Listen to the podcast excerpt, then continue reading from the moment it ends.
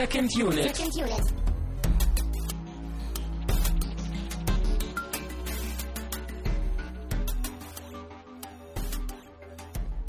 Herzlich willkommen zu einer neuen Ausgabe im inoffiziellen Trash-Monat Februar bei Second Unit. Mein Name ist Christian Steiner und äh, bei mir ist natürlich Tamino Mut. Hey yo, what's up, y'all? Oh, der Film war so furchtbar. Du hast da, du hast da eine Menge neue Vokabeln gelernt. Aber äh, wir haben ja den von euch vorgeschlagenen Trashfilm VFP geguckt und ähm, kommen da aber eher später noch etwas zu, denn wir haben mal wieder natürlich ein paar Ankündigungen oder Abkündigungen oder was auch immer und wollen noch ein wenig über die Oscars äh, von der letzten Woche äh, diskutieren, denn die Verleihung war jetzt am Wochenende und da haben wir vielleicht auch noch ein paar Meinungen dazu, die wir kundtun möchten. Aber erstmal sagen wir wie immer Danke, dass wir so wunderbar über Flatter bespendet werden. Äh, vielen Dank.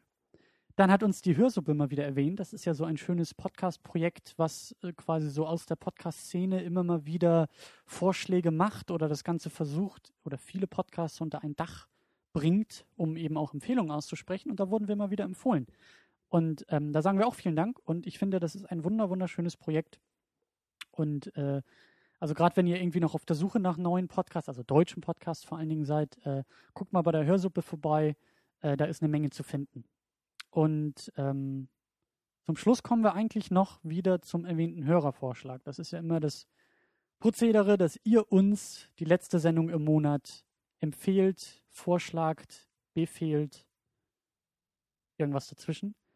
Und ähm, ja, wir müssen natürlich dann jetzt mit diesem, mit dieser Ausgabe wieder die neue Runde einläuten und ähm, verlangen mal wieder was von euch. Wir Ja, wollen einen wir haben Vorschlag uns- haben. Ja, wir haben uns passenderweise überlegt, da jetzt ja gerade die Oscars anstanden, dass ihr uns zum nächsten Mal einfach einen Film empfehlt, der mal als bester Film bei den Oscars gewonnen hat. Und dazu muss man sagen, dass der, äh, der gute Heisenberg bei uns in den Kommentaren das vorgeschlagen hat. Genau, und das fanden wir eigentlich eine super Idee, Ja. die jetzt auch gerade gut passt, so zeitlich. Also ganz wichtig, wir wollen von euch Filme haben, die wirklich einmal ausgezeichnet wurden. Also wenn euch da nichts einfällt oder ihr da nichts findet, dann könnte man das auch noch ausdehnen auf zumindest nominiert. Aber eigentlich wollen wir wirklich Gewinner haben. Also die Gewinner, Gewinner, Gewinner.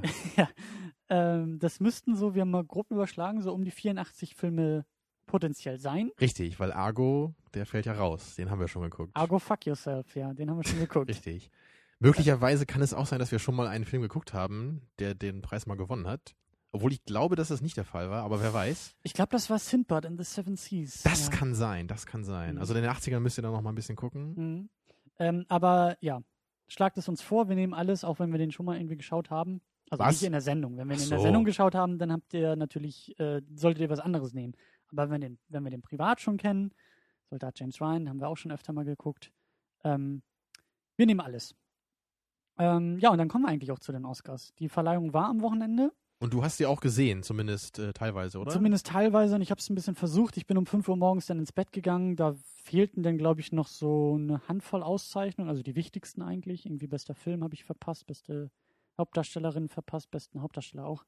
Aber ich hatte auch ehrlich gesagt keinen Bock mehr. Erstmal war ich total frustriert, dass dieser Quatsch halt auch nicht irgendwo im Netz gestreamt wurde.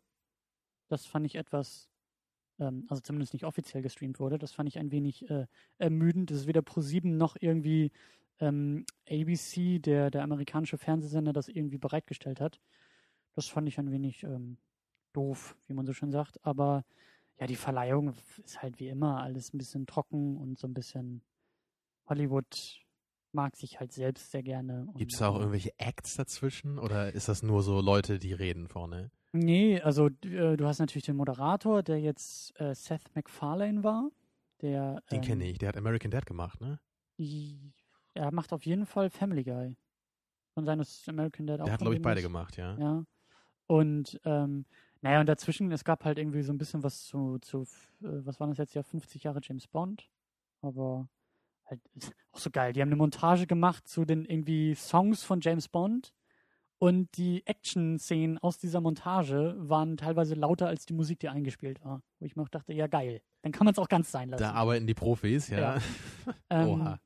Naja, also es, es, es war eigentlich schon ganz nett. Seth MacFarlane hatte auch so ein paar Witze, die man vielleicht sich hätte verkneifen können und irgendwie, ähm, Kam noch mal so ein Tusch von der Band dazu, ja? Ja, nee, aber ähm, es war ganz okay. Also ich fand das jetzt nicht so, also die Zeremonie selbst ist war jetzt ohne große Highlights. Ich meine, Jennifer Lawrence ist irgendwie gestolpert und oh, alle haben sich aufgeregt, oh, die arme Frau und bla bla bla. Aber war schon ganz okay. Ich bin eher ein wenig äh, irritiert über manche Auszeichnungen gewesen.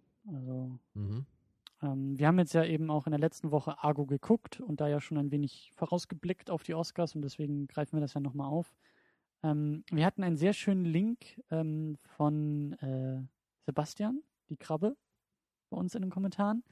Ähm, weil wir uns ja so ein bisschen gefragt hatten, Mensch, äh, wie funktioniert das eigentlich mit dieser ganzen Abstimmung und wer entscheidet da und vor allen Dingen, wie wird da irgendwie auch entschieden? Und es gibt halt ähm, beim Hollywood Reporter einen schönen ähm, Artikel, wo halt ein, ein, wie sagt man, ein Juror anonym interviewt wurde äh, zu seinen Abstimmungen und zu seiner Meinung.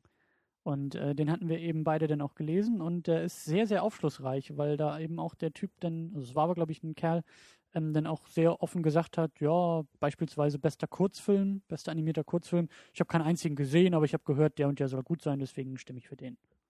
Ja, so stellt man sich das natürlich vor und so wünscht man sich das, dass die Juroren nicht mal alle Filme sehen und in dem Fall dann irgendwie gar keinen. Ja, Ja, aber auch echt, was da so sonst so für Aussagen kam, so den Film mochte ich nicht, deswegen nominiere ich die Darstellerin auch nicht oder Ja, genau. irgendwie solche Sachen, wo man sich da echt nur irgendwie so an den Kopf fassen kann eigentlich.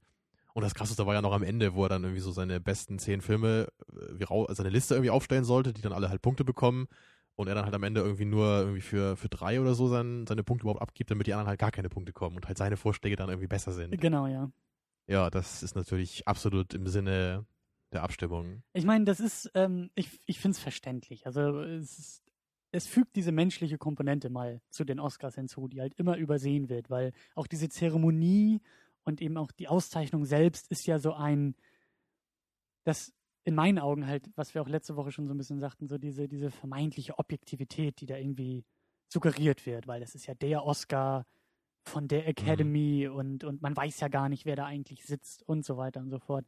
Und da ist halt deutlich, dass in einer ein, einzelnen Abstimmung dann, ja, das alles so subjektiv und auch so menschlich zugeht, ähm, dass man zumindest besser verstehen kann, wie da manchmal auch Filme vielleicht irgendwie ausgezeichnet werden. Und äh, dafür finde ich den Artikel sehr schön. Also den, den werde ich auch nochmal jetzt hier in dem Beitrag verlinken. Wer bei uns irgendwie nicht auf der Seite normal vorbeischaut, äh, sollte das aber trotzdem mal tun. Ähm, das ist auf jeden Fall auf, aufschlussreich, um die Oscars vielleicht selber auch nochmal kurz zu verstehen. Ähm, und dann hatten wir noch einen zweiten Artikel, der auch bei uns in den Kommentaren aufgeschlagen war. Ähm, das war irgendwie verlinkt vom, äh, von Spiegel Online. Eine schöne Nachlese zu den Oscars. Äh, so mit dem, mit dem, ja, mit der Meinung, also was ich so rausgelesen habe, dass, die, dass das eine sehr feige Verleihung war. Dass halt irgendwie Mhm. nur der, der Konsens, der große, starke Konsens irgendwie gewonnen hat. Die einfachen, die, die unkomplizierten, die harmlosen Filme irgendwie ausgezeichnet wurden und nicht unbedingt Leistungen, die irgendwie vielleicht ein bisschen, oder auch Filme, die vielleicht auch gerade in Amerika eine gewisse Relevanz hatten oder Ja, irgendwelche kontroverse Diskurse. Filme. Genau. Genau das hatten wir letzte Woche ja eigentlich auch schon so ein bisschen angedeutet, dass wir das vermutet haben und dass das auch so unser Eindruck war aus den letzten Jahren, dass da halt eher so die, ja, die Filme halt gewinnen, die halt so ein bekanntes Konzept irgendwie vertreten, das halt vielleicht auch gut machen, aber dass halt so ganz innovative Ideen jetzt halt irgendwie dann eher nicht so, äh, nicht so zur Debatte stehen. Wie zum Beispiel dieses Jahr ja Cloud Atlas, der uns beiden ja sehr gut gefallen hat, der jetzt aber äh, nirgendwo überhaupt nominiert war, oder? Richtig. Also das, das war auch mein Fazit bei der Oscarverleihung, dass der eigentlich um zumindest Nominierung in meinen Augen auch irgendwie beraubt wurde. Also in meinen Ohren vor allen Dingen ein sehr guter Soundtrack, der hätte nominiert Mhm. werden können. Ja, und den Schnitt kann man bedenken. Ne? Ja, und auch die Adaption von, also das beste Drehbuch für, äh, das beste Drehbuch mit einer Buchvorlage. Ja, das sind zumindest Kategorien, da könnte man drüber nachdenken, ob Ja. der Film das vielleicht verdient hat. Ja. Und äh, ich muss halt persönlich auch sagen, für mich war das der beste Film 2012, den ich gesehen habe. Also, Ja, ja. ja, ich meine, ich kann natürlich verstehen, dass der vielleicht jetzt nicht als ähm, so bester Filmkandidat irgendwie gehandelt wird, eben Oder genau. zumindest gewinnt. Da muss man dann ja vielleicht auch nochmal sehen. Ja. Aber ich finde, allein eine Nominierung hätte er schon verdient. Also, Ja, ich meine, da hätte ich halt von vornherein schon gedacht, klar, das wird er halt nicht schaffen, bei dieser ganz großen Kategorie bester Genau. Film da jetzt irgendwie das zu schaffen. Und auch bester Schauspieler ist natürlich auch schwierig, weil alle Schauspieler ja nicht so viel Screentime haben in dem Film. Das kann ich, das kann ich schon verstehen, so bei den, bei den wichtigen Kategorien. Aber eben halt in diesen etwas kleineren Kategorien, vielleicht halt bei Musik oder bei Schnitt, mhm. da hätte ich mir halt schon irgendwie vorstellen können, dass der da vielleicht zumindest mal nominiert wird. Mhm. Also, aber das ist halt genau so ein Film, das ist halt ein kontroverser Film, der ist halt eher gefloppt an dem, am Boxoffice, ne? Man, man kann sich darüber streiten, funktioniert das, was der Film da macht oder nicht, man kann darüber diskutieren, aber das scheint irgendwie nicht so ein Film zu sein, der halt dann von den Oscars irgendwie gewürdigt wird. Richtig.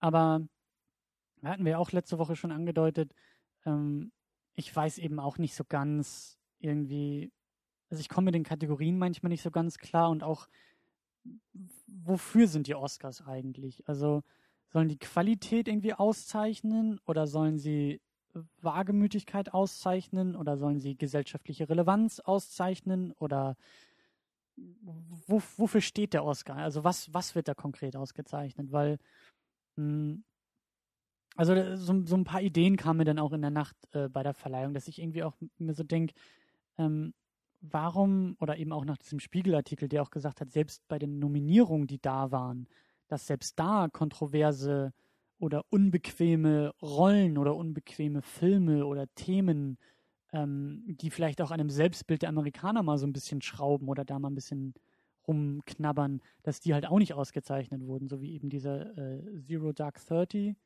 Ähm, Diese Geschichte um Osama bin Laden war genau, das, ne? Genau, also um diese, um, um äh, die Ermordung und ähm, naja, also das, das nur am Rande, aber mir kamen so Gedanken, warum gibt es nicht Kategorien eben für irgendwie ähm, relevantester Film des Jahres, wo dann meinetwegen auch eine Dokumentation mit einem Film wie Zero Dark Thirty vielleicht verglichen wird, weil man sagen kann, okay, der eine Film hat irgendwie Debatte in der Gesellschaft erzeugt, genauso wie der andere Film eine, eine Debatte erzeugt hat. Um dann irgendwie auch mhm. sowas mal zu würdigen. Oder also auch schon letztes Mal ja so ein bisschen angedeutet, irgendwie so, es wird zwischen Animationsfilm und Film noch unterschieden, aber warum wird nicht zwischen Comedy und Drama unterschieden? Oder irgendwie fand ich das alles oder finde ich das alles immer noch so. Ja, hatte ich ja auch schwierig. erwähnt, glaube ich, letzte Woche. Mir scheint das manchmal so ein bisschen obsolet zu sein, diese, dieses Kategoriesystem bei den Oscars, dass das halt eher noch so aus dem 20. Jahrhundert eigentlich stammt und dann da so ein bisschen rumgedoktert wurde über die Jahre, eben dann ja. halt mit Animationsfilm, das kam dann dazu. Aber vielleicht sollte man das irgendwie langsam mal so eigentlich richtig bei den Wurzeln mal anpacken und ganz neu aufziehen. Also ich fände es auf jeden Fall schön. Also ich bin vor allen Dingen, ich bin generell nicht so ein Riesenfreund von, von solchen, ja wie gesagt, irgendwie Auszeichnungen oder, oder Labels oder Statements, die so vermeintlich objektiv sein sollen. Sondern ich mag es, wenn schon auch in Kategorien Subjektivität durchkommt. Wenn mhm. man schon merkt, dass dass allein die, du musst immer kategorisieren bei solchen Veranstaltungen, weil ansonsten gibst du nur einen Preis aus und das ist eben der beste Film oder Also so. Christian, ich muss ja wirklich sagen, das freut mich ja ganz äh, persönlich jetzt nochmal, dass du das so sagst, weil du ja eigentlich immer jemand bist, der ja auch bei fast allen Filmen so in erster Linie eher auf das Gleiche schaut, weil du ja eher immer so auf Drehbuch schaust, so auf, auf Geschichte, auf Charakterentwicklung. Aber genau das, was du sagst, geht ja eigentlich ein bisschen in eine andere Richtung, was ich eigentlich ganz gut fände. Eben, dass man halt wirklich ein bisschen auch nach Genre bewertet und dass halt eben auch sowas vielleicht naja, mal oder, wie bester Horrorfilm dabei wäre. Ja, oder, oder einfach eben meinetwegen, ja, ein bester Horrorfilm oder vielleicht eben auch nicht nach Genre, sondern eben subjektiv bleibt, zu sagen, okay, also wenn wir jetzt vielleicht hier irgendwelche Auszeichnungen verteilen würden, dann würde ich zumindest mit dir intern diskutieren und sagen, ich will aber die besten Auszeichnung für die beste Charakterentwicklung haben oder für irgendwie äh, äh, den besten Twist oder für irgendwie die besten Charaktere oder sowas haben. Verstehst du? Mhm. Das wäre dann aber auch wieder ein bisschen repräsentativ für das, was wir hier machen oder für wer wir sind und worauf wir achten bei Filmen. Ja, und dann weiß man halt im Nachhinein auch, wofür der Film eben ausgezeichnet wurde. Weil, ich meine, sowas wie bester Film, wenn man sich das mal auf der Zunge zergehen lässt, äh, was soll das bedeuten? Ne? Ja. Ist das für jeden der beste Film quasi dann? Genau ist das. das eine Empfehlung für jeden, einfach weil das der beste Film dieses Jahr gewesen ist? Genau das. Höchstwahrscheinlich wohl nicht. Äh, da würde ja wohl auch jeder zustimmen. Also ich, mir, mir fällt dazu halt nur ein, ähm, das auch nur am Rande erwähnt, ähm, äh, eine meiner Lieblings-Gaming-Websites äh, macht das halt. Äh, giantbomb.com, die haben immer am Ende des Jahres auch Game des, also Spiel des Jahres und so ein Quatschkram und eben auch relativ, ähm, ich weiß gar nicht mehr, welche Kategorien die haben, aber die, die, jedes Jahr wird da auch so ein bisschen dran rumgedoktert. Und dann gibt es halt auch zum Beispiel so eine Kategorie wie ähm, bestes Spiel aus 2012, aber wird im Jahr 2013 äh, gekürt die Spiele, die die Leute halt nicht im Jahr 2012 gespielt haben, sondern im Jahr 2013. Mhm. Verstehst du? So nach dem Motto, das beste Spiel aus dem Vorjahr, aber wir sind jetzt erst dazu gekommen, das mal zu spielen. Als Kategorie. Das ist dann der Gipfel der Subjektivität. Genau und das, der genau das. Probleme. Ne? Ganz genau, ja. Und, und, und das ist für mich zumindest transparent, wenn so irgendwie auch, weil, wie gesagt, es ist von vornherein schon immer eine künstliche Abtrennung, die du halt vornimmst. Weil auch das Genre-Denken ist halt auch höchst künstlich, weil du hast dann nachher Filme dazwischen, die stehen zwischen Genres. Ist das Mhm. jetzt ein Horrorfilm oder ist das ein Thriller? Weißt du nicht. Sind sie in beiden Kategorien nominiert? Wäre das noch fair anderen Filmen gegenüber? Also du hast immer Diskussionen, du hast immer Kategorien, die nicht so ganz hinkommen. Aber, äh, also wie gesagt, mein, mein, mein großes Ding, also ich fand die Oscars interessant und ich finde sie immer noch irgendwie, ja, schwierig. Also ich finde es interessant, sich irgendwie dazu zu positionieren und irgendwie auch darüber zu diskutieren. Aber ich finde, so wie sie sind, man sollte sie nicht zu ernst nehmen, man sollte auch nicht zu viel Gewichtung irgendwie Ja. dem, dem äh, ähm, beimessen, eben weil es einfach nicht der beste Film des Jahres ist, sondern der beste Film des Jahres ausgewählt von einer relativ großen Handvoll Leute, die überdurchschnittlich weiß sind, überdurchschnittlich alt sind und so weiter und so fort. So Albinos meinst du, ja? Die überdurchschnittlich weiß sind. Ja, die, du weißt, was ich meine. Nein, weiß ich nicht. Ich gebe dir recht, Christian. Ich habe das ja auch schon angedeutet letzte Woche. Ich bin ja auch jemand, der von vornherein eigentlich immer schon relativ wenig auf die Oscars gegeben hat und spätestens jetzt nach, äh, Ja. nach diesem Jahr und nach diesem Artikel, den du mir ja auch ge gezeigt hast, eben noch, äh, bin ich auch einfach der Meinung, da kann man einfach nichts drauf geben. Also so dieser sakrale Charakter der Institution Oscar, der müsste halt echt mal so ein bisschen verschwinden, damit das irgendwie noch eine Bedeutung hätte. Und genau das, was du dir wünschst, so ein bisschen mehr Subjektivität, dass eben auch ein bisschen mehr dazu gestanden wird, das ist hier trotzdem noch eine subjektive An Abstimmung von ein paar Menschen, die auch einen persönlichen Geschmack haben ne, und nicht eben dieser vermeintliche Charakter von Objektivität, der da immer überall durchschwimmt. So, das ist der beste Film dieses Jahr. Genau. Da, ich meine, das ist, ein, ist mittlerweile auch ein Schimpfwort geworden, aber äh, der Begriff Transparenz fällt mir da ein. Dass man einfach mal ein bisschen mehr weiß, wo kommen diese Meinungen her, wer steht hinter diesen Meinungen oder welche Gruppen und Gruppierungen und wie ist einfach die Zusammensetzung der Oscar-Jury und so weiter und so fort. Dass man das irgendwie, so wie dieser Artikel halt, der erwähnte, dass man sowas irgendwie mal, dass, dass, dass, dass sowas anonym passieren muss, äh, finde ich eigentlich ein bisschen furchtbar. Ein bisschen furchtbar. Ähm, aber ein, ein paar Punkte noch dazu. Ähm, der beste Film des Jahres ist tatsächlich der, den wir letzte Woche gesehen haben. Ja, Argo. hatten wir eben schon angekündigt und ja, das war natürlich super safe, ne? Ja, aber ich, ich verstehe es Lincoln auch gewinnt nicht. besten Hauptdarsteller und Argo gewinnt besten Film, so, ne? Naja. Also bei Lincoln lasse ich mir das noch eher gefallen als bei Argo, weil ich sehe bei Argo einfach nicht, was da jetzt wirklich den zum besten Film gemacht hat. Also andere Filme, die nominiert waren, Lincoln war auch in der Kategorie, den habe ich, den hab ich so gesehen.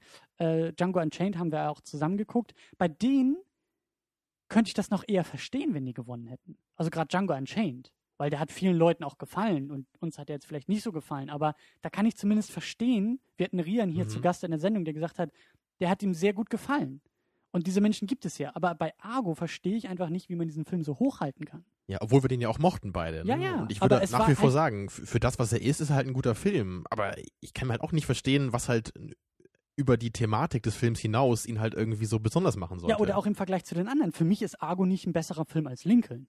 Oder nicht Ja, deutlich Ich habe halt leider nur äh, Django, Django. und Argo gesehen. Deswegen, ja, oder auch Django. Also in meinen Augen ist Django besser als Argo. Weil Django zumindest wieder mehr versucht. Aber das ist vielleicht auch wieder meine subjektive Meinung. Ah, schwer zu sagen. Ich glaube, die fand ich beide so ähnlich gut. Aber die haben mir halt beide nicht besonders gefallen jetzt eben. Also ich meine, Cloud Atlas war halt Ja. irgendwie meilenweit Ja, besser, gut. nach meiner Meinung.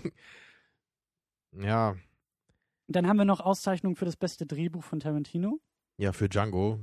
Ich meine, Sehe ich auch nicht. ja, wie ich gerade schon gesagt habe, ich finde halt Django nicht so gut. Ich finde ihn gut, ich finde ihn okay, aber gerade Tarantino hat halt zig bessere Drehbücher geschrieben bis jetzt und das, Ja. das war ja auch einer der Kritikpunkte für mich eigentlich bei Django, dass das Drehbuch halt eigentlich relativ normal irgendwie aufgezogen war und da jetzt nicht so so eine ganz irre Plotstruktur irgendwie wie bei Pulp Fiction jetzt zum Beispiel oder so da, dabei war. Und Christoph Waltz hat auch für den besten Nebendarsteller. Was Ja. zum einen ist er nicht Nebendarsteller, er ist Hauptdarsteller. Genauso wie Jamie Foxx. Ja, da haben wir uns sogar drüber gestritten, ob er nicht eigentlich sogar der richtige Hauptdarsteller ist, äh, Ja. noch über Jamie Foxx. aber ähm, irgendwie auch. Es ist ein zweischneidiges Schwert. Ich kann mir vorstellen, dass die Jury auch gedacht hat, oder dass viele Leute bei diesem, bei diesem Abstimmungsprozess sich auch gedacht haben, shit, Mist, wir haben dem Typen für genau die gleiche Rolle vor ein paar Jahren schon Oscar gegeben. Eigentlich müssten wir jetzt konsequent bleiben und ihm wieder eingeben. Aber irgendwie ist es ja genau die gleiche Rolle, die wir schon mal gesehen haben. Aber Also- sie sticht halt viel mehr raus als ähm, der Herr in Argo, wie, wie haben wir äh, nochmal sein Name hier, der auch nominiert war? Äh, Alan Arkin. Genau, Alan Arkin. Also wenn man jetzt die Rolle mit Christoph Waltz äh, Charakter vergleicht, dann sind wir wieder bei unserem Ding Ja. von äh, Most, Most Acting, Acting. ne? Und da kann ja eigentlich nur Christoph Waltz gewinnen. Ja. So von vornherein. Aber da muss ich halt auch sagen, als ich das äh, gehört habe, da habe ich auch nur den Kopf geschüttelt, weil ich meine, das ist doch einfach, wenn halt Christoph Waltz genau für diese Leistung jetzt schon mal einen Oscar gewonnen hat, dann kann er doch nicht für die gleiche Leistung nochmal den Oscar gewinnen, weil das war doch jetzt überhaupt nichts Besonderes. Kann er jetzt noch zehn Filme machen oder jedes Jahr einen Film, wo er genau diese Rolle spielt, kriegt er dann immer einen Oscar dafür? Ich glaube, er muss dann von Tarantino, von Tarantino geschrieben sein. Dann ja. Dann kann das vielleicht klappen. Ach so. Genau. Bester Film von Quentin Tarantino mit Christoph Waltz in, der, in einer Nebenrolle. Genau, Das ist dann die neue Kategorie. Das ist die neue Kategorie, ja. Exakt. Ähm, ja, aber ich glaube, das war's zu den Oscars erstmal, oder? Irgendwie. Ja, ich weiß auch nicht. Also ich ich finde die Oscars irgendwie trashig. Ich bin durchaus ähm, gewillt, noch mehr auch, auch aufzuarbeiten von den Oscars. Also den Zero Dark Thirty will ich auf jeden Fall gucken. Ähm, da sind noch andere Filme dabei, äh, gerade in der, in der Kategorie äh, bester Film, die mich interessieren würden, eben weil sie in dieser Kategorie sind. Das ist ja wieder das Paradoxe, aber ähm, ja, irgendwie habe ich auch nicht das Gefühl, dass wir jetzt allzu viel verpasst Ja. haben. Also ich, ich bin eher jemand, ich durchwühle mich lieber bei IMDb irgendwie durch alte Filme oder gucke mir bei Movieplot ein bisschen was an. Ja, ich ja. ich habe da nicht so das Bedürfnis, irgendwie nach den Oscar-Gewinnern der letzten Jahre zu suchen. Dafür lassen wir uns ja empfehlen. Genau. Und du hast eben meine tolle Überleitung, meine versuchte Überleitung ist dir nicht aufgefallen. Ich sagte nämlich, ich finde die Oscars sehr trashig. Ja? Stimmt, ich habe auch auf meiner Liste der Vorsätze für dieses Jahr dir öfter und mehr zuzuhören. Ja, das sollte ich vielleicht vor allen Dingen mal in dieser Sendung versuchen. Mhm. Ich wollte nämlich jetzt eigentlich über das Getränk zum Film ja wiederkommen. Denn wir haben auch ein trashiges Getränk. Möglicherweise, ich kenne es noch nicht. Kennst Äh, du das ich- denn schon? Nee, aber ich habe sowas ähnliches mal probiert. Also wir trinken heute Mate Cola. Ähm, Mit einem Martha? süßen Vogel vorne drauf. ja, und vor allen Dingen äh, aus dem Hause Oettinger. Und das Oettinger Bier ist mir so als eines der schlimmsten Billigbiere äh, bekannt. Ist auch eine Institution irgendwie. Ja, In, genau ich mach das. dir das mal auf hier. Ähm, genau, und wir haben eben jetzt äh, Mate Cola, also das hatten, Mate hatten wir ja auch schon mal äh, hier probiert. Und das Ganze jetzt irgendwie in Cola-Form, mehr oder weniger. Prösterchen. Ja, Prost. Ja. Ich muss sagen, ich kann mich gar nicht mehr an den Geschmack von Oettinger erinnern, weil das habe ich, Ich glaub hab's auch noch nie getrunken. ein paar Ich- Mal ich- probiert. Ich höre immer nur, dass es so furchtbar sein soll. Ich bin ja eh nicht so der Riesenbiertrinker. Ich weiß noch, dass ich dieses Königpilsener furchtbar fand. Das habe ich auch schon ewig nicht mehr probiert. Aber das hier muss ich sagen, das ist ganz okay. Ja, das ist halt irgendwie eine normale Cola. So, Ja, das ist jetzt Mate-Geschmack merke ich jetzt nicht unbedingt. ja, so ein bisschen vielleicht. Naja, kann man machen. Aber fand ich auf jeden Fall besser als den Film. Das wäre jetzt sogar auch meine Frage gewesen, ja. Jetzt habe ich dir deine Überleitung auch kaputt gemacht im Gegenzug. Sehr schön. Ähm, ja, wir haben The FP geschaut. Ein Film aus dem Jahr 2011, 2012, glaube ich, rausgekommen. Ein äh, eher auch, ähm, wie sagt man, Indie-Film. Weil ich glaube irgendwie, ich hatte mal vorgeguckt, ich glaube irgendwie 100.000 Dollar oder so hat der gekostet. Hat mal wieder diese schöne Kombination aus ähm, Drehbuchautor und Regisseur und Produzent und Hauptdarsteller in einer Person. Ja, das findet man ja öfter mal bei so diesen kleineren Indie-Filmen. Genau, bei diesen kleineren Projekten vor allen Ja, Dingen. Ja, eher so dieses persönliche Projekt, wofür Ja. einer jahrelang gekämpft hat, bis er es Ähm, äh, verwirklichen konnte. Und der Herr in diesem Fall heißt Jason Trost. Der spielt eben die Hauptrolle J-Tro. Da weiß man vielleicht auch bei dem Namen, wo es herkommt. Und irgendwie sein Bruder, ähm, die, die stecken da wohl irgendwie drin. Ich glaube, der Bruder hat nicht mitgespielt, aber der Bruder hat irgendwie auch alles mitgeschrieben und mitgefilmt und äh, mitproduziert und so. Ja, worum geht's in dem Film? Es ist ein wenig. Es ist ein wenig, es ist ein wenig schwierig. Ähm, es geht darum, dass irgendwie in der Zukunft, ich weiß gar nicht, ob das Jahr mal genannt wurde, Da stand nur Zukunft am Ende. Und man hat sich auch nicht so viel Mühe gemacht, glaube ich, so die Zukunft ein bisschen zu zeigen. Das, höchstens in Form der Klamotten. Aber da weiß man auch nicht, ob die Gegenwart die Zukunft da in dem Film mittlerweile schon wieder eingeholt hat. Aber es geht darum, dass halt ähm, in einem ja, in dem titelgebenden ähm, Park ist das, glaube ich, so, so eine Art irgendwie Szene-Gang-Treffpunkt, ähm, eben diesem FP. Man könnte auch sagen, ein abgedrehtes Jugendzentrum. Ja, zwei rivalisierende äh, Banden äh, sich halt im Dance Dance Revolution ähm, duellieren. Das ist dieses Videospiel, wo man halt lustig auf Tanzmatten nach äh, äh, Bildschirmsignalen irgendwie tanzen muss.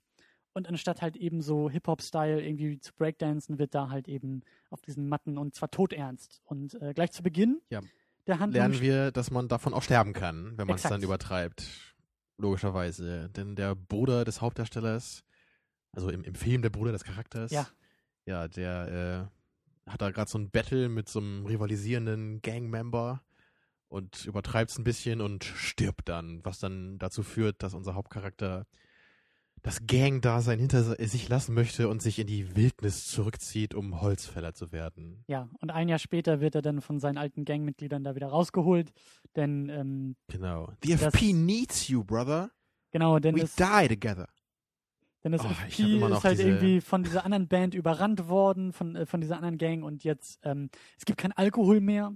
Der Alkohol wird eben von dieser einen Gang kontrolliert und, äh, Und das führt, glaube ich, dazu, dass die Leute auch mehr Drogen nehmen, oder? War das nicht irgendwie so? Also mehr Irgendwie schlimmere sowas, ja.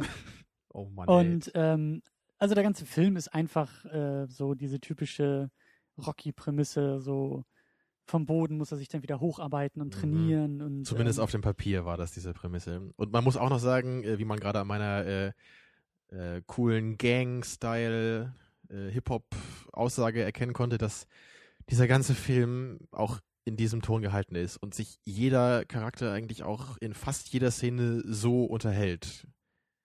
Also und da muss man schon sagen, immer nur mit Yo, Bitch, Fuck, äh, Yo. ja, aber durchaus kreativer, als du das jetzt hier hinkriegst. Das muss man dem Film schon lassen. Also man, ja, vielleicht noch, bevor wir irgendwie ähm, ans Eingemachte gehen, denn die Meinungen gehen etwas auseinander. Ähm, das ganze Ding basiert auch irgendwie auf, auf einem Kurzfilm. Es gibt einen Film aus dem Jahr 2007, eben auch von den Leuten, äh, der geht nur 13 Minuten lang. Und ich glaube auch, dass das eher, ohne dass wir den Kurzfilm jetzt gesehen haben, aber ich glaube, dass das in diesem Format auch besser funktioniert Ja. hätte. Also wenn man da an die Prämisse denkt, dann klingt das doch eher nach einem lustigen kleinen Gag so für so einen Kurzfilm, vielleicht für so ein Abschlussprojekt von der Filmschule oder irgendwie sowas. Ja. Und ja, es ist halt eben sehr trashig. Die Prämisse ist ja schon sehr abgedreht und ähm, der Film ist halt aber eher so, dass er sich selbst unglaublich ernst nimmt und dadurch halt eben zumindest versucht, äh, Spaß zu machen und lustig zu sein. Nicht so, also wir werden am Ende auch noch mal ein bisschen über Trashfilme reden. Wir haben beide nicht so viel Ahnung davon, aber ähm, für mich gibt es schon so diesen Unterschied von Trashfilm, also freiwillig oder unfreiwillig. Diese Filme, Mhm. die das irgendwie mit Ansage machen, so wie halt eben die FP, wo du schon wirklich weißt, ähm, da, da ist nichts ernst gemeint, aber völlig ernst gespielt Genau, und völlig also- ernst also- gemacht. Ja, aber der ist halt von vornherein auch schon eben mit der Prämisse irgendwie gedreht worden, dass man hier auch so eine Art Trashfilm macht. Genau. Also man will einen Trashfilm erzeugen. Dieses Gefühl hat man immer bei The FP. Wohingegen bei anderen Filmen, die wir jetzt in der Sendung mal geguckt haben, wie zum Beispiel Raw Deal oder äh, Sinbad of the Seven Seas, das sind halt eher so Trashfilme, die halt nicht absichtlich als Trashfilme erzeugt wurden. Zumindest kann man davon ausgehen, würde ich mal sagen. ja, es ist halt Also vielleicht so bei manchen Elementen, da hat man sich vielleicht auch schon gedacht beim Dreh, ja, das machen wir jetzt mal so, ist natürlich irgendwie knuffig, aber der ganze Film an sich ist ja schon ernst gemeint. So würde ich mal sagen. ja, und das ist eben so ein bisschen dieser feine Unterschied. Ma- Man macht sich über den Film lustig, aber macht man das mit dem Film oder nur über den Film? Mhm. So Sinbad of the Seven Seas ist halt eher so ein Film, wo ich sagen würde, da mache ich mich eher über den Film lustig, weil der Film das gar nicht so sehr mitkriegt, dass er gerade irgendwie äh, Richtig, Ne? oder er geht, er er geht nicht so richtig damit um, dass sein Hauptcharakter halt überhaupt nicht schauspielern kann genau, oder wie billig die ganzen Sets halt irgendwie aussehen und man versucht alles das irgendwie ernst zu machen. genau, während dann halt eben diese Filme, so wie eben die FP, ähm, da versucht man eher dann mit dem Film irgendwie zu lachen, weil der Film tatsächlich äh, Teil Ja. des Witzes sozusagen Was ist. mir oder halt, glaube ich, prinzipiell schon mal deutlich schwerer fällt. Mhm. Also mir fällt jetzt auch so spontan kein, kein gutes Beispiel irgendwie ein für so einen Film. Also für so einen, für so einen Film, der Also mit Ansage. so Vielleicht schlecht könnte ist. man sagen, dass Scott Pilgrim vs. The World so ein bisschen in die Richtung geht. Weil das ja auch ein Film ist, der ja weiß, dass halt diese Prämisse so, was wäre, wenn die Welt ein Videospiel wäre, das ist ja schon sehr abgedreht und der Film zelebriert das ja auch sehr stark. Naja, das ist ja nicht mal, das ist ja gar nicht mal so sehr die Prämisse von Scott Pilgrim. Das ist ja eigentlich eher der ganze inhaltliche Kampf. Und ich, ich weiß nicht, also für mich, das wäre für mich in dem Fall auch, auch nicht unbedingt ein Trash-Film wieder. Ja, ist halt ein Es bisschen ist hart, das so- so zu sagen, aber das geht für mich schon so in die Richtung. Gerade wenn man am, am Ende so singt, so Scott earned the power of self-respect. So, Ja, das ist ja. ja schon ziemlich bescheuert. Ja. Aber der Film weiß das halt und er macht es halt auf eine sehr charmante, coole. Art. Genau, und deswegen sagt man, ich meine, es gab ja auch viele Leute, die den Film halt nicht gut fanden. Der ist doch auch ziemlich gefloppt, wenn ich mich nicht irre. Mhm. Also eben die halt, wo halt Leute auch gesagt haben, das ist doch einfach nur dummer Trash, so, das brauche ich nicht. ne? Aber da fand ich es halt schon, da habe ich glaube ich auch mit dem Film sehr viel gelacht. Mhm, Und, stimmt. und ja. halt, was mir halt, also mein Lieblings-Trash-Film ist halt The Room. Da habe ich Mhm. dir ja auch schon einige Ausschnitte gezeigt, den müssen wir eigentlich auch irgendwann nochmal in der Sendung hier besprechen. Werden wir auch. Und das ist halt das perfekte Beispiel für wirklich, wie man halt über einen Film lachen kann, exzessiv. weil, Ja. weil halt, ich glaube, bei dem Film kann man wirklich davon ausgehen, dass der halt todernst gemeint war von dem Regisseur. Das sollte halt so ein richtig klasse Drama eigentlich sein, mit auch mit lustigen Momenten vielleicht, aber hauptsächlich eigentlich als dramatische Geschichte. Und das ist einfach nur so dermaßen in die Hose gegangen. Also von mir auf jeden Fall The Room eine Empfehlung an jeden eigentlich. Den muss Stimmt, man gesehen haben. Stimmt, ich glaube, das ist auch, das ist auch ein, eine gute Beobachtung. So Trash-Filme, die einfach scheitern, wo das Scheitern das lustige Element bei der ganzen Sache ist. Also ja, weil das ist ja The Room. DFP scheitert ja nicht so gesehen mit dem, was er da irgendwie, also er scheitert anders, aber er scheitert ja nicht handwerklich oder er scheitert nicht, nicht, er stolpert nicht. Der Film stolpert nicht über, über sich. über Stolpern sich ist vielleicht ein schönes Wort, weil The Room stolpert im Grunde über sein Acting halt hauptsächlich und über seine ziemlich banale Dreiecksliebesgeschichte, die Über halt alles. unglaublich Über dramatisch Dialog, ja. irgendwie äh, aufgezogen ist. Aber ist das denn, ja, ist das denn, ist, ist für dich jetzt der Film, also er hat dir nicht gefallen, er hat dir überhaupt nicht gefallen und ich fand ihn schon ganz okay. Ja, ich muss sogar sagen, ich glaube, das war wirklich auf jeden Fall einer der Filme, die ich bis jetzt gesehen habe, die mir am allerwenigsten gefallen haben. Also das war wirklich sowas, Kategorie Battlefield Earth für mich, Hm? Kategorie äh, Total Recall Remake, so Filme, die ich einfach nicht brauche, die mir halt gar nichts geben. Da kann ich nicht drüber lachen, da kann ich nichts draus ziehen, so einfach so gar nichts, weißt du? Ja. Ich hatte da auch ähm, die Frage, ob der Film, ob die Ausführung oder das Konzept besser ist. Mhm. Also wenn man jetzt so nur auf die Beschreibung hört, ich habe mir auch den Trailer angeguckt, vielleicht eben auch nur, ähm, wenn man sich diesen Kurzfilm oder so vielleicht noch eher anschaut, aber ja, die, die, das, was wir gesehen haben, der fertige Film, hat für mich eben als Trashfilm oder, oder als, als Parodie oder so einfach auch nicht so wirklich gut funktioniert. Das ist auch manchmal so dieses, das hatten wir auch schon mal ein bisschen, bisschen erwähnt, diese Frage, äh, wie und wo man lacht. Lacht eher der Bauch oder der ganze Körper oder lacht irgendwie Mhm. nur der Kopf?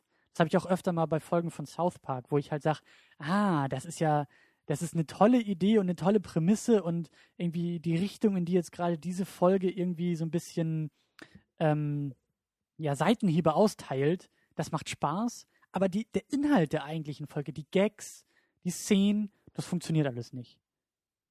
Das Mhm. Konzept ist aber gut, aber die Ausführung ist dann manchmal nicht so wirklich gut. Ja, aber so die guten South Park-Folgen, die leben ja, glaube ich, auch gerade davon, dass halt diese beiden Elemente irgendwie miteinander spielen. Ne? Und das ist, Ja. das ist ja eh- ähnlich wie bei den Simpsons eigentlich, dass halt so dieser intelligente Humor sich halt auf eine sehr coole Weise auch mit dem relativ platten Humor halt abwechselt. Ja. Und dass halt beides zusammen irgendwie auch funktioniert. Und das macht ja eben diese Comedy-Sendung halt auch so erfolgreich. Ja. Weil halt, man hat mal halt der Kopf was zu lachen, mal halt der Bauch was zu lachen. Und so ist halt der ganze Körper glücklich. Aber bei, bei The FP hatte ich auch so eben eher, ich glaube, manche, manche Gags oder manche Anspielungen haben auch eher auf dem Papier besser funktioniert als das, wie es im Film denn selber war. Also Ja. das, was du zum Beispiel angesprochen hast, dieser ganze Hip-Hop-Slang, manche Dialoge äh, fand ich lustiger als du, weil mir vielleicht auch ein bisschen mehr irgendwie die Verbindung manchmal zu dem, zu der Hip-Hop-Kultur irgendwie noch da ist. Ja, Oder das ich- mag schon sein. Ich Also manche Anspielungen eher verstanden, aber auch, auch in Richtung Also ich Videospiele. habe jetzt eher nur so eine periphere Beziehung zu dem Hip-Hop-Genre. Also Mhm. ich höre auch ab und zu mal wie Cypress Hill oder Beastie Boys oder so, aber das ist halt eher selten und auch nur mal so zur Abwechslung dann. Ich fand halt diesen Hip-Hop-Slang eigentlich nur anstrengend. So in den ersten fünf Minuten fand ich es ganz witzig, aber da es halt dann über fast 90 Minuten halt permanent gemacht wird, ist es für Ja. mich einfach nur noch anstrengend Ja. gewesen. Und, und ähm, ich fand das jetzt nicht so, so, so stark wie du, aber die Beobachtung hatte ich immer. Und das meine ich so ein bisschen so. In den ersten paar Minuten war es noch wirklich sehr, sehr lustig, auch für mich. und dann ist das irgendwie so wegge. Es ging halt nirgendwo hin. Es verläuft Genau. sich halt einfach. Genau. Irgendwann ist man halt dabei, man hat halt dann akzeptiert, dass sie halt irgendwie anscheinend in dem Universum des Films halt alle so reden. Und das, ja, das war's dann halt. Und dann musste man einfach nur noch das über sich ergehen lassen. Mhm. Ja, aber so allgemein so dieser Humor, der war für mich, also oft ist mir einfach eher so halb die Kinder darunter gefallen, weil ich einfach gar nicht wusste, was das soll.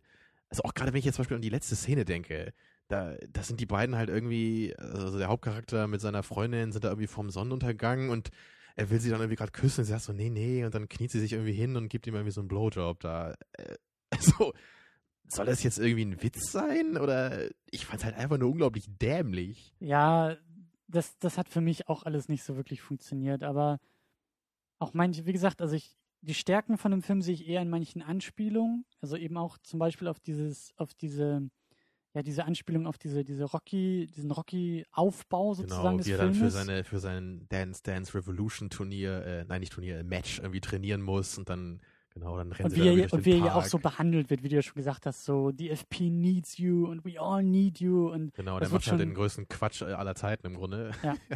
aber Es gab schon so ein paar Anspielungen. Äh, Zum Beispiel auch der Hauptcharakter sieht einfach aus wie Snake Plissken aus Escape from New York. mhm, Und ich habe mich am Anfang gefragt, ob das vielleicht ein Zufall ist, aber spätestens als er halt am Ende gegen seinen äh, gegen seinen Gegner da angetreten ist, der halt auch aussieht wie der Villain aus Escape from New York, der Duke, mhm, da war mir dann klar, dass das halt eine Anspielung darauf ist, die halt einfach nur überhaupt keinen Sinn macht in dem Film. Es ist halt einfach nur eine Anspielung, wahrscheinlich, weil der Typ einfach den Film gerne mag. mhm, Ist ja auch so ein Kultfilm. mhm. Und das war's halt. Also, ich meine, ich kann jetzt auch irgendwie einen Film drehen und dann irgendwie eine Anspielung machen auf irgendeinen Film, den ich gerne mag, einfach weil ich es cool finde. Aber das ist ja halt ein bisschen blöd, weil eigentlich sollten solche Anspielungen ja irgendwie auch Sinn haben in so einem Film oder irgendwie elegant eingeflochten sein. ich muss noch echt nachdenken über diesen Vergleich zu Scott Pilgrim, weil der so gut ist. Weil Scott Dankeschön. Pilgrim, ja, äh, weil Scott Pilgrim wirklich das tut, was die FP hätte tun müssen, nämlich also genau das, was du jetzt eben auch so beschrieben hast, mit dieser Anspielung auf, auf Escape of, äh, from New York, das ist so etwas, das kannst du nicht den ganzen Film übertragen oder das kannst, du kannst nicht erwarten, dass das 90 Minuten lang lustig ist. Und ich Mhm. hatte aber den Eindruck, dass der Film das von uns sozusagen verlangt. Scott Pilgrim, den ich sehr, sehr gut finde, ähm, und den ich eben so gut finde, weil der so unglaublich schnell ist. Du hast halt Ja. immer wieder, du hast eigentlich ständig dieses absurde Setting oder absurde Momente oder absurde Szenen, Konstellationen, also diese Baseline, die schon so absurd ist in dem Film. Aber er schafft es, gefühlt alle paar Sekunden in so einem Staccato-Tempo noch irgendwelche Witze einzubauen oder Slapstick-Humor einzubauen und sich immer mehr zu Richtig, steigern. der hat irgendwie gar keine toten Zeiten gehabt. Das fand ich auch so charmant dabei. Ja. Und, und außerdem ist es ja auch etwas, was ja viele Videospiele auch genauso machen. Die sind ja auch sehr Ja. schnell und sehr überdreht. Also gerade so die traditionelleren Videospiele. Heutzutage gibt's ja noch viel mehr äh, Konzepte, die da auch ein bisschen von weggehen. Weiß ich ja auch von dir. Aber das fand ich einfach auch so cool dabei, dass halt der Film selber eben, wie er gemacht ist, halt einfach auch von seinem Tempo her und von seiner Optik halt auch schon so sehr an ein Videospiel erinnert. Ja, aber eben auch, auch in Sachen Humor eben sich nicht auf diesen Anspielungen, die er dann auch das ganze, den ganzen Film über irgendwie durchhält, sich darauf ausruht, so wie die FP das tut und eben erwartet, Ja, dass nach Grunde nichts 90 anderes Minuten, macht. genau, nach 90 Minuten muss die Anspielung immer noch lustig sein. Dann würde ich aber zum Film sagen, ja gut, dann musst du mir in der Zeit aber auch jede Menge Gags, jede Menge, wie gesagt, also gibt auch die Mischung von Humor, die die FP einfach Ja. nicht hatte. Und vor allem halt auch ab und zu mal eben auch was für den Kopf. Das muss jetzt nicht gleich super intelligent sein, aber halt nicht immer nur dieses Haha, er kriegt einen Blowjob oder Ja. so in einer komischen Situation, Ja. sondern das halt wirklich ein bisschen eben dann eben jetzt in dem Fall mit dieser Hip-Hop-Kultur irgendwie gespielt wird. Ja. Das halt nicht einfach nur so, haha, sie reden jetzt einfach so bekloppt, wie diese Hip-Hop-Leute halt manchmal reden, sondern dass da irgendwie dann auch die Szene irgendwie ein bisschen durchleuchtet wird oder Und- also irgendwas so, irgendwas mit ein bisschen Und genau das Essenz. meine ich, genau das meine ich ja. Der Film hat es einfach nicht geschafft, alle paar Minuten eins draufzusetzen, sondern du hast am Anfang, das ist die Prämisse, du hast dich nach fünf Minuten, spätestens zehn Minuten so dran gewöhnt und dann kommt nichts mehr. Und deswegen meine ich ja, das als Kurzfilm vielleicht viel, viel besser, viel, viel lustiger, ähm, weil sich das alles nicht so extrem abnutzt, aber ähm, irgendwie, irgendwie, ähm, ja, bisschen merkwürdig. Ähm, aber ein paar positive Sachen habe ich schon auch an dem Film. Die Musik ist großteils gut oder passend. Teilweise, ja. Also nicht immer, aber also manchmal sehr, sehr gut fand ich und manchmal halt ziemlich schwach, sodass sich das ein bisschen bei mir ausgleicht. Aber ich fand ihn sehr gut gefilmt. Also richtig, richtig, richtig gut gefilmt. Also er war auf jeden Fall, ich würde halt sagen, kompetent gefilmt oder mit einer guten Kamera, mit guten Einstellungen. Also und wirklich gerade für ein kleines Budget sah Ja. der Film einfach sehr gut aus. Also das wenn- stimmt schon. Wenn du vergleichst, ähm, Primer, den wir geguckt haben vor ein paar Wochen, mhm. der, ich meine, gut, der hatte mit 7000 Dollar eigentlich gar kein Budget, aber Ja, aber gerade wenn man da an die Szenen denkt, die da im Dunkeln gefilmt wurden, da war es schon ordentlich äh, gepixelt.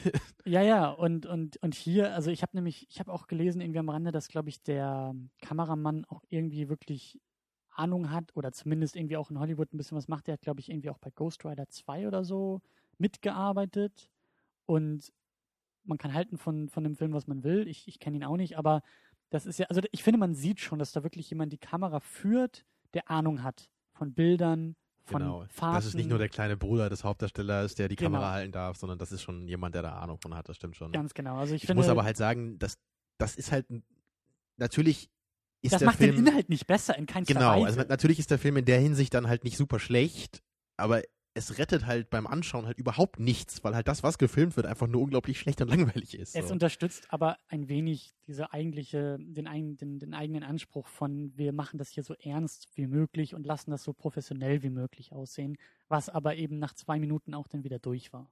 So. Also Mhm. der, der, der Gag-Charakter dahinter sozusagen. Ja. Ähm, deswegen, du hast vollkommen recht, das rettet den Film nicht, das macht ihn auch nicht sehenswerter, das ist einfach nur, dass man sagt, okay, die Bilder sind zumindest nicht so ermüdend wie in manch anderen Filmen.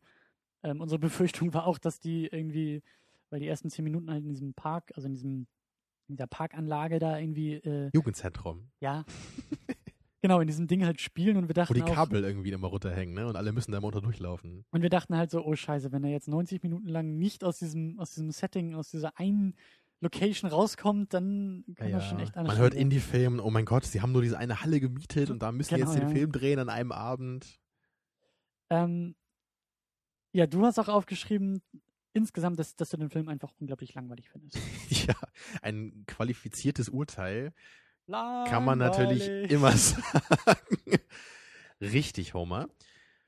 Ja, aber ich muss einfach sagen, diese Langeweile, die kam einfach dadurch, dass halt einfach nichts Neues in dem Film kam. In den ersten Minuten war halt eben, wie du gesagt hast, da wurde halt eigentlich alles etabliert, so, also established.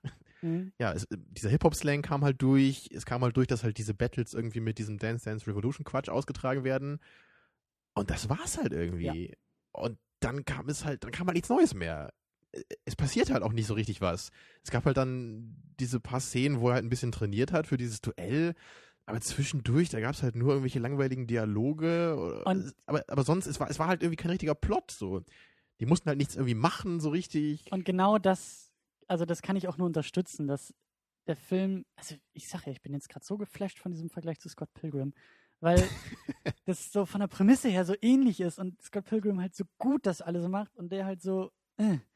aber weil ja auch wieder Scott Pilgrim, der schafft es halt auch mit seiner eigenen Form halt auch so gut zu spielen, während halt die FP, ja wie du gesagt hast, so das gleiche Duell wie am Anfang haben wir irgendwie dann noch fünfmal im Film. So, Das- das es wird Problem- nicht mehr, ja, es wird nicht besser, Das, das ist ja auch das Problem an, an, diesem, an diesem Gag mit dem Dance Dance Revolution. Man kann einfach als Zuschauer nichts sehen. Man kann einfach nicht sehen, wer gerade irgendwie führt dabei. Man kann nicht sehen, wer das besser oder schlechter macht, weil man sieht ja eigentlich die Punkte immer erst danach. Und vor allen Dingen so der Tod des Bruders durch dieses Spiel, was ja schon eine gewisse Absurdität ist, ist eigentlich das Highlight dieser ganzen Tanznummer. Im Was Film. halt in den ersten Es- Minuten schon Genau, wo man, passiert. ja. wo man erstmal die Erwartung hat, okay, wenn der Typ schon in den ersten Minuten stirbt, dann geht die Welt nachher unter. ja, dann muss ja sonst was oder so. passieren, Genau. eben, um das halt noch zu toppen.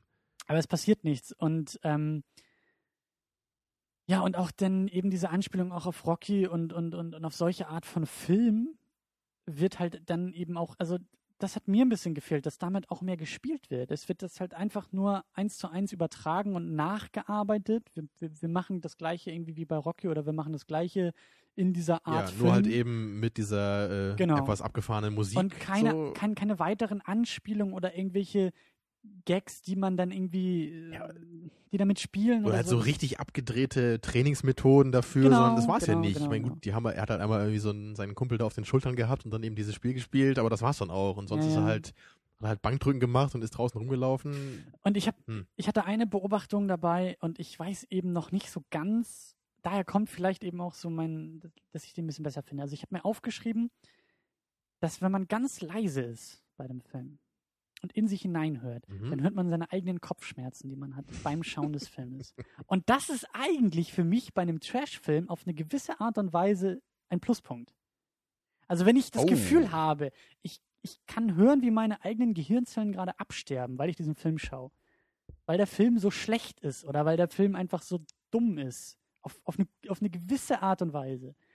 Dann kann es was Gutes sein. Das war halt so das Ding bei, bei ähm, Sindbad of the Seven Seas. Waren das halt so Momente, wo er dann irgendwie die Gummischlange nimmt und sie zusammenbindet. und das war für mich so ein Moment, wo ich echt gemerkt habe, so, oh mein Gott, wie dumm ist dieser Film. Genau, er baut sich ein Seil aus kleinen Gummischlangen, um seinem Gefängnis zu entkommen. Genau, aber bei, ähm, wie hieß der noch? Na, der Science-Fiction-Film. Battlefield, Battlefield Earth. Earth. Genau. Bei dem war aber das Problem, dass ich auch Kopfschmerzen hatte, aber sie waren halt nicht positiv. Sie waren halt Ja. einfach nur nervig anstrengend. Und hier jetzt bei The FP war das manchmal schon so ein bisschen. Mh, manchmal hat es Spaß gemacht, diese Kopfschmerzen ertragen zu müssen bei dem Film, aber großteils irgendwie auch nicht so ganz. Das ist natürlich sehr schwierig, jetzt genau zu verorten, woran das jetzt liegt, dass du eher so die erfreulichen Kopfschmerzen hast und ich halt eher die äh, unangenehmen Kopfschmerzen, eben wie auch bei Battlefield Earth. Ja. Da waren wir uns ja auf jeden Fall einig bei dem Film, weil den haben wir auch beide einfach nur in jeder Hinsicht verachtet. Aber mir ging es halt heute leider genauso bei dem Film. Ich habe halt wirklich permanent nur gedacht, oh mein Gott, so make it stop. Ja. Ein paar Mal habe ich vielleicht so mal gehofft oder gedacht, ja, vielleicht kommt ja irgendwie ein bisschen was in diese Richtung oder ein bisschen was hier, aber war nix. Deswegen bei mir halt auf ganzer Linie eine Enttäuschung und einfach nur schmerzhaft. Negativ schmerzhaft, um das vielleicht zu Ja, ja, aber das, das führt uns ja eigentlich auch langsam mal zu dieser Frage, was man eigentlich denn von einem Trash-Film erwartet. Ja. Wie soll ein, ein Trash-Film irgendwie unterhalten? Diese, diese Kopfschmerzen-Sache haben wir ja schon angeführt jetzt. Also, ich habe ja schon erwähnt, wir sind ja jetzt in dem Genre beide auch nicht so wirklich ähm, firm, würde ich sagen. Ähnlich dem Horrorgenre. Nicht so richtig, mehr, ja. Natürlich aber- gehen die Schwarzenegger-Filme auch so in die Richtung Trash und Ich finde den einen aber- oder anderen habe ich auch mal gesehen, halt, so wie The Room zum Beispiel. Ich, ich muss aber ganz ehrlich sagen, für mich ist Schwarzenegger, das hatten wir auch schon mal erwähnt, eher ein eigenes Genre und, und für mich ist das nicht unbedingt Trash. Weil Trash ist für mich eben ähm, geprägt von, von billig. Das muss auch billig aussehen. Und die Schwarzenegger-Filme sehen ja niemals billig aus. So wie die Filme mit Lou Ferrigno vielleicht aussehen. Ja, Also- er hat ja, glaube ich, nur zwei gemacht und die sehen beide extrem billig aus. Ja, oder halt wie The Room, wo wir auch, wo, wo du allein schon, und das, das meinte ich ja, also The Room, die Ausschnitte, die ich kenne, und ja, wir gucken ihn auch nochmal, ähm, der sieht auch in jedem Moment billig aus. Ja, vor allem da auf diesem Dach, wo sie sind, ne? ja, Mit diesem, und diesem künstlichen die FP Hintergrund. halt nie. Die FP sieht halt nicht wirklich billig aus. Ja, also ich glaube, du, das kommt aber auch ein bisschen davon, dass du halt diese Kameraoptik so schätzt. Also Ja. bei den Sets sieht man ja schon, dass das ziemlich billig aussieht. Ja, also wenn man im zweiten Blick, wenn man ein bisschen genauer drauf guckt. Aber genau das, also für mich ist auch, für mich ist, das ist, das ist vielleicht so das, das Grundlegende. Für mich ist ein Trash-Film ein Film, der aufgrund der Fähigkeiten der Beteiligten scheitert. Nicht, weil, ähm, ich weiß gar nicht mehr, wir hatten, wir hatten, glaube ich, ja, Primer ist für mich kein Trash-Film. Primer ist für mich ein Film, der vielleicht auch scheitert mit dem, was er macht, aber sehr fruchtbar scheitert. Der versucht irgendwie Grenzen zu übergehen oder der versucht mit Regeln zu brechen oder mit Erwartung zu brechen, während halt ein Trash-Film für mich immer ein Mhm. Film ist, der eigentlich von, von, von kompetenten Leuten ein guter Film hätte werden können, aber weil die Schauspieler dabei waren, die dabei waren und weil der Drehbuchautor derjenige war, der es war, Oder Deswegen weil das, ist der Film oder so weil das schlecht. Make-up so billig war und Genau die das. Sets oder so. genau das. Ja, das, das kann schon sein. Bei Primer würde ich auch sagen, das ist ein schlechter Film. Das ist ein Film, der scheitert, Ja, aber kein der aber trotzdem irgendwo noch Potenzial ha hat. Der jetzt nicht nur aufgrund der Schauspieler irgendwie gescheitert ist, sondern eher halt aufgrund seiner Konzeption, dass die halt nicht so ganz ausgereift war, halt irgendwie Genau das. sowas. Das ist halt kein Trash-Film, das stimmt schon. Wohingegen äh, Sindbad halt ja hauptsächlich natürlich an Lou Ferrigno irgendwie scheitert auf, auf die schönste Weise, die man sich vorstellen kann. Natürlich so, I'm hungry, let's eat. Ja, aber, aber nicht nur das, sondern alles in dem Film ist halt so. Klar, das ja. Drehbuch, also, Und dann auch, auch diese, dass halt so diese Mutter dem Kind halt diese Geschichte von Sindbad irgendwie vorliest an Ja, ihrem ja. Bett halt so völlig bekloppt halt. ja, oder Sindbad halt ständig irgendwie sein Schwert wegwirft weil ja. man sich wahrscheinlich keine Kämpfe leisten Ja. konnte in dem Ja, Film. und dieser komische, äh, böse Zauberer mit seiner komischen Maschine, Ja, ja. die halt das, das Blut aus der Jungfrau raussaugen soll. Ja, ja, und, und genau, genau das meine ich. Wir fangen jetzt schon wieder an zu lachen, wenn wir dran denken. Das ist Ja, für mich, ja. das, das, das macht für mich auch wirklich Spaß. Also das ist irgendwie der Charme äh, Ja. für mich an einem Ja, Trashfilm. und bei The Room natürlich. Halt das Drama, dass halt da Emotionalität in der Szene halt eigentlich sein müsste, aber die halt durch diesen Pathos halt irgendwie völlig weggeschauspielert wird. Von dem, von dem, ja, von einem absolut inkompetenten äh, Hauptdarsteller, Drehbuchautor und Produzenten, ja. der halt niemals in einem Film sein dürfte, dass der halt die Hauptrolle hat und halt den betrogenen, furchtbar verletzten Mann halt spielt, aber einfach nur wie so ein komischer, creepiger Typ aus der U-Bahn halt äh, rüberkommt, wie halt und, Nostalgia Critic hier gesagt hat. und, und das ist halt auch der Punkt. Für mich kann halt irgendwie aus so einem Film wie, wie Transformers eigentlich, also das würde ich nicht als Trash bezeichnen, weil der einfach so, so aufwendig produziert ist. Vielleicht Hochglanz-Trash oder sowas. Aber Mhm. Also, das ist halt eher so meine Definition von, von Trash-Film und, und also im Vergleich jetzt zu, zu äh, auch jetzt zu diesem Hörervorschlag hatten wir ja noch Daniel der Zauberer auf der Liste. Das ist für mich ein Trash-Film. Weil halt alle Beteiligten, kennen, ja. aber ich habe auch Ausschnitte gesehen, alle Beteiligten einfach an ihren mangelnden Fähigkeiten scheitern. Wirklich alle. Derjenige, der das Drehbuch geschrieben hat, Daniel, Ich mein, der da irgendwie Da, Schauspieler da muss soll. man eigentlich schon sagen, derjenige, der überhaupt die Idee hatte, diesen Film zu scheitern, der ist Ja. ein, äh, den Film zu scheitern, habe ich gesagt. Nee, ja, äh, ja, den, den, Film, den Film zu machen, der ist natürlich auch schon absolut gescheitert, dass er halt diese Idee hatte, ja. Und, und wie gesagt, also das ist für mich so, das ist für mich irgendwie Trash. Und das ist für mich auch Trash, der Spaß macht. Während halt so ein Film wie Battlefield Earth durchaus auch irgendwie als Trash bezeichnet werden kann. Ähm, Eben weil er ja auch scheitert, eben durch, durch das Make-up der Aliens zum Beispiel, ne, und durch diese ganzen Zeitlupen und diese inkompetenten Schnitte. Aber er ist irgendwie auch zu aufwendig. Also das, das war vielleicht auch das, also im Nachhinein, was mich auch an dem Film so gestört hat. Dass er eigentlich zu aufwendig war für den Mhm. Unsinn, den er gemacht hat. Obwohl die Effekte schon billig aussahen, aber eher so auf dem, auf dem höheren Maßstab dann. Genau. Ja, ja, das ist, der, der ist schon so ein bisschen trashig irgendwie, aber dann irgendwie auch wieder nicht. Ja, und vor allen Dingen, das war ja auch so das, ähm, dass man einfach nicht wirklich was auch aus dem Film rausziehen konnte. Also das ist für mich auch so dieser, also ein guter Trash-Film muss auch irgendwie in der Gruppe äh, mit ein paar Bier auch richtig, also dann wird er noch besser. Also dann macht er noch mehr Spaß. Dann ist dann noch irgendwie mehr Erlebnis irgendwie Also. Battlefield Earth hatte halt so ein paar Momente. Ne? Also ich denke halt immer diese Kuh, die Ja, aber halt den, da. den da kannst du dir auch nicht schön trinken, den Film. nee, nee, ist das, stimmt Problem. schon. Aber ich meine, also so ein, in ein paar Momenten war der Film halt schon trashig. Also du weißt ja noch, die, diese Kuh einmal, die halt so dieses Bein verliert. Das sieht Ja, natürlich ja. völlig bekloppt aus. Aber ja. So stimmt schon, so richtig trash ist er nicht. Aber um auch nochmal auf diese Frage äh, zurückzukommen, eben Trash mit Ansage. Was halt für mich heute der Fall war, auf jeden Fall. Ja, und eben bei dir oder für dich sehr stark gescheitert ist und für mich eigentlich auch tendenziell gescheitert ist. also ich glaube, ich kann sogar sagen, für mich ist das, glaube ich, fast das Schlimmste, was einem Film passieren kann. Oder, oder das, was den schlechtesten Film so erzeugt. Wenn, wenn eigentlich ein, ein Film gemacht werden soll, der schlecht ist, also ein, ein bewusst schlechter Film soll gemacht werden und dieses Unternehmen scheitert dann. Das war nämlich äh, The FP für mich heute. Ja. Dass halt eben dieser Trash mit Ansage eben inkompetent rübergebracht wurde. Und das führt am Ende zu einem Film, der überhaupt nichts mehr zu bieten hat.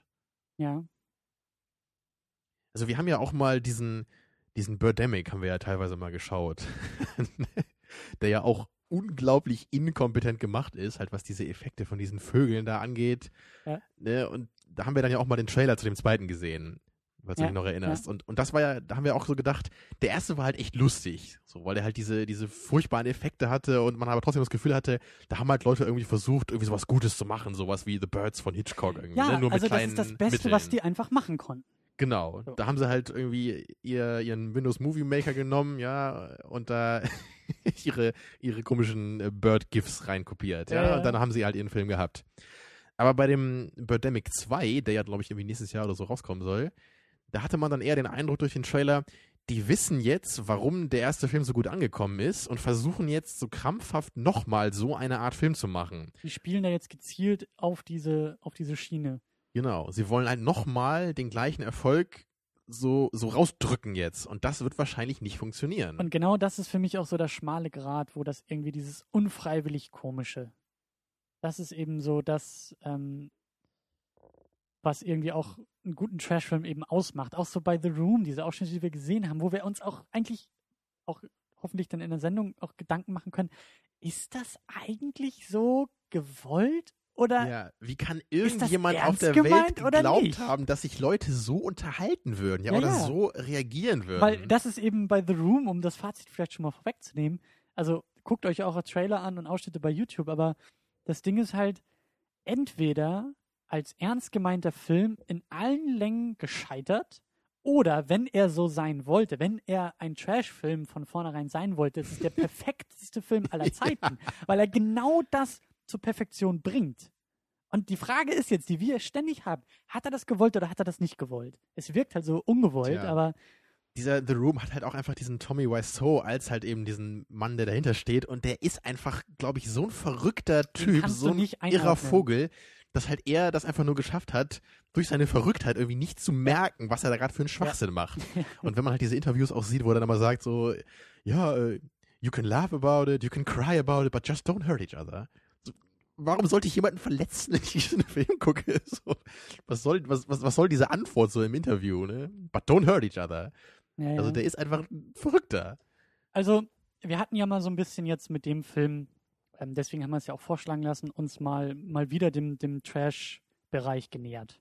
So. Mhm. Und ähm, das wollen wir auch öfter nochmal machen. Der erwähnte The Room steht auch ganz weit oben auf der Liste dafür. Ähm, ja, aber jetzt erstmal in dem Kontext äh, mit DFP würde ich sagen, ist das Experiment ein bisschen gescheitert. Ja, leider. Also, wir haben neue Erkenntnisse rausgewonnen. Wir wissen, okay, so Trashfilme mit Ansage, aber irgendwie kein, kein gutes Exemplar. Ja, aber ist ja natürlich für den Horizont wieder nicht schlecht, mal sowas geguckt zu haben. Man kann halt immer dann andere Filme besser irgendwie verorten, wenn man halt auch solche Filme mal gesehen hat. Die erwähnte Erdung des Geschmacks quasi. Genau. Aber ich muss schon sagen, ich glaube, mit Daniel der Zauberer hätten wir mehr Spaß gehabt heute. Wahrscheinlich, ja. Aber kannst du, kannst du die FP denn überhaupt, könntest du den überhaupt empfehlen? Gibt es irgendeinen Grund, der dir einfällt, dass man diesen Film gucken soll? Also ich persönlich muss einfach sagen, ich würde, wenn ich das irgendwo sehen würde bei jemandem im DVD-Schrank, würde ich es nehmen und zacken, um den Menschen zu beschützen. Also so ist so meine Einstellung dabei. Ich denke einfach, dieser Film Du hat möchtest dem Film Gewalt antun. Genau, ich will ihn vernichten, ich will, dass er, dass er weggeht. Mach, dass er weggeht. Weil der Film einfach nichts hat, was irgendwie seine Existenzberechtigung so wäre. Ja. Man kann nicht über ihn lachen, also ich spreche jetzt nur über mich, ne? Also man kann nicht über ihn lachen, Das Tamino-Mann. man kann nicht mit ihm weinen, man kann halt einfach, man kann nichts draus ziehen. Er ist halt weder als guter Film gut, noch als schlechter Film gut.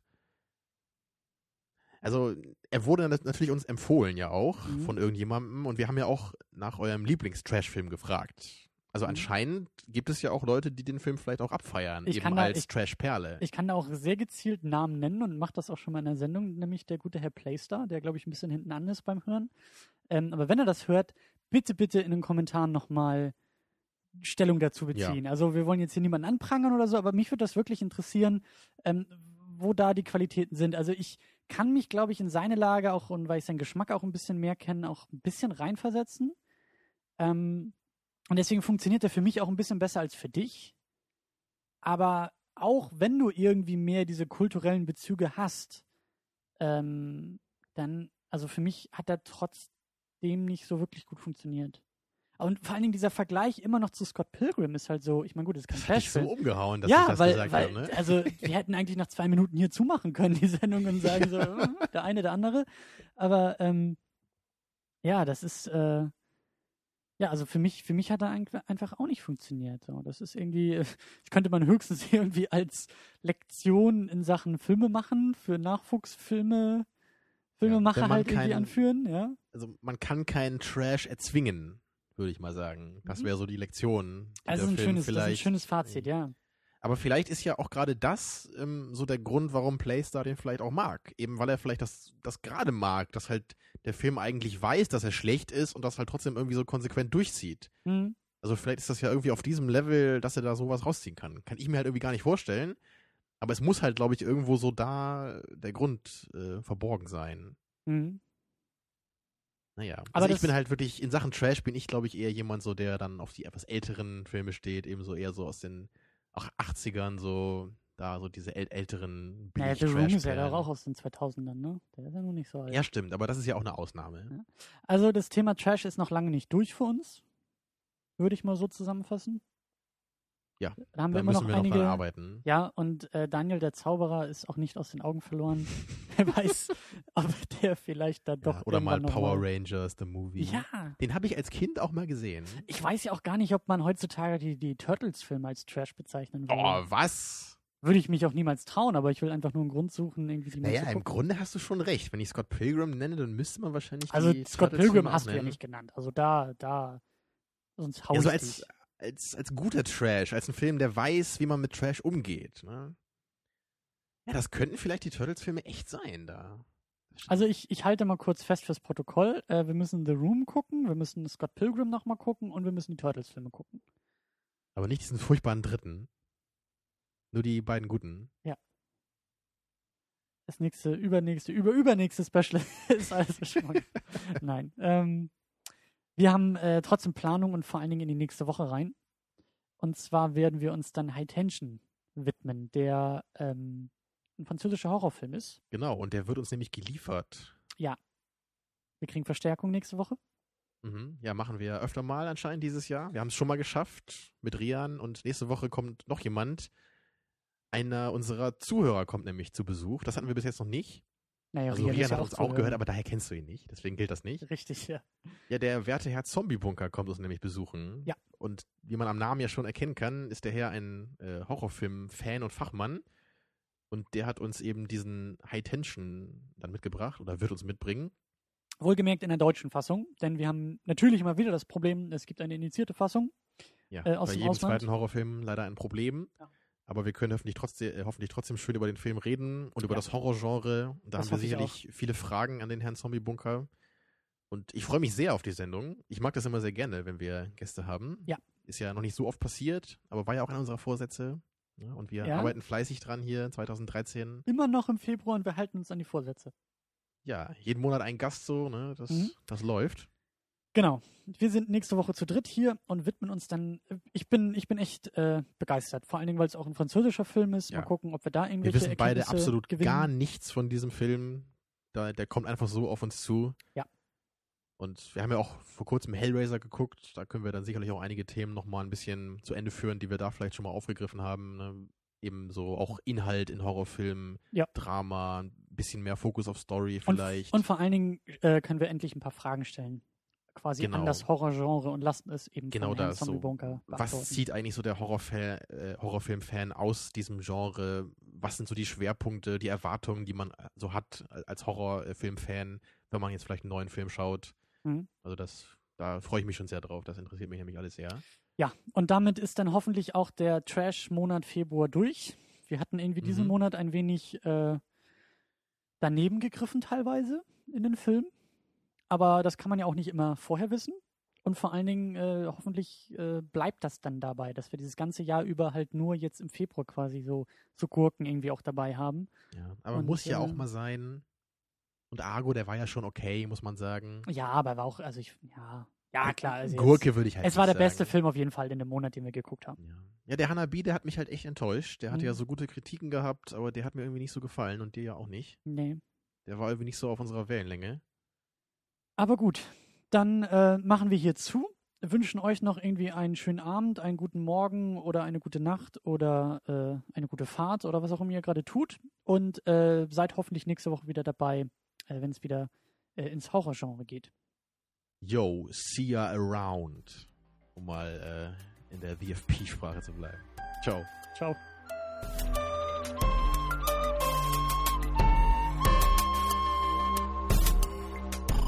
Second unit. Second unit.